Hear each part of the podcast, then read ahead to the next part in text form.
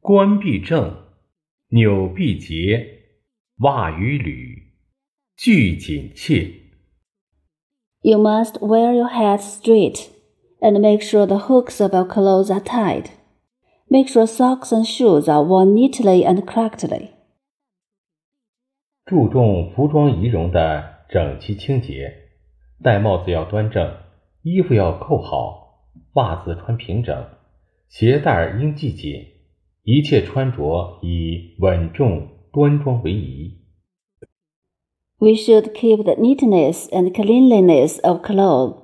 Wear hats straight, button up clothes, wear socks flat, tie shoelaces tightly, and wear everything in a dignified and decent manner. 冠必正，纽必结，穿着应端庄得体。外在的个人素质是内心文化涵养的体现，也是对他人的礼貌和尊重。每个人出现在公共场合时，要端庄悠然、浩然正气、庄重威仪。这不仅是个人道德修养的体现，也彰显了大国气节，更是体现了中华民族优秀的礼仪文化。以正气自立、奋斗和行事，做一个有正确的历史观、民族观、国家观、文明观的人。 The hat should be worn straight and the clothes should be buttoned up. Dressing should be dignified and decent. Personal qualities are not only the embodiment of one's inner culture, but also the courtesy and respect for others.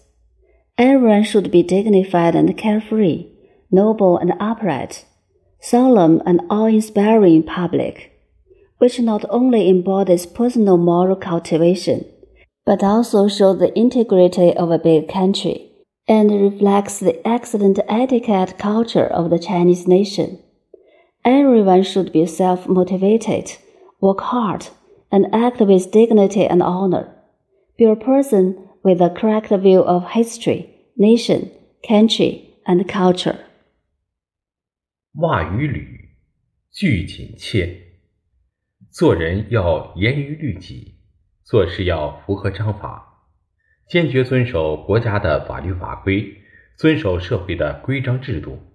只有这样，学生才能成长为品学兼优的祖国栋梁，员工才能推动公司有序稳健的发展，驾驶员文明行车，道路交通才能安全顺畅，国家和社会才能更加文明和谐。 Socks and shoes should be worn flat, and shoelaces should be tied tightly. We should be strict with ourselves, act in accordance with rules and regulations, resolutely abide by the laws and regulations of the country, and abide by the rules and regulations of society. Only in this way can students grow into talents of the motherland with excellent moral and academic performance and employees promote the orderly and steady development of the company. Only when drivers drive in a civilized way can the transportation be safe and smooth, and the country and society be more civilized and harmonious. 法律是约束公民行为的制度， 道德标准是衡量思想行为的精神约束。道德标准是依靠内心信念。传统习惯和思想教育来调整人与人、个人与社会之间关系的行为规范。无论是仪容仪表还是为人处事，都要树立正念和善念，端正思想，遵守法律法规，提升道德素养，做到正其身、正其心、正其意，用正能量引领社会风尚，践行社会主义核心价值观中的。法治。 Law is a system that constrains citizens' behavior, and a moral standard is a spiritual constraint that measures thoughts and behaviors. Moral standards are behavioral norms, adjusting the relationship between individuals as well as between individual and society with inner beliefs, traditional habits, and mental education. In daily life, it is necessary to establish righteousness and kindness, correct thinking, abide by laws and regulations, and enhance moral quality, so as to be upright in body, mind, and thinking, lead the social fashion with positive energy, and practice the rule of law in the socialist core values. 弟子规真言：欲知平直，则必准绳；欲知方圆，则必规矩。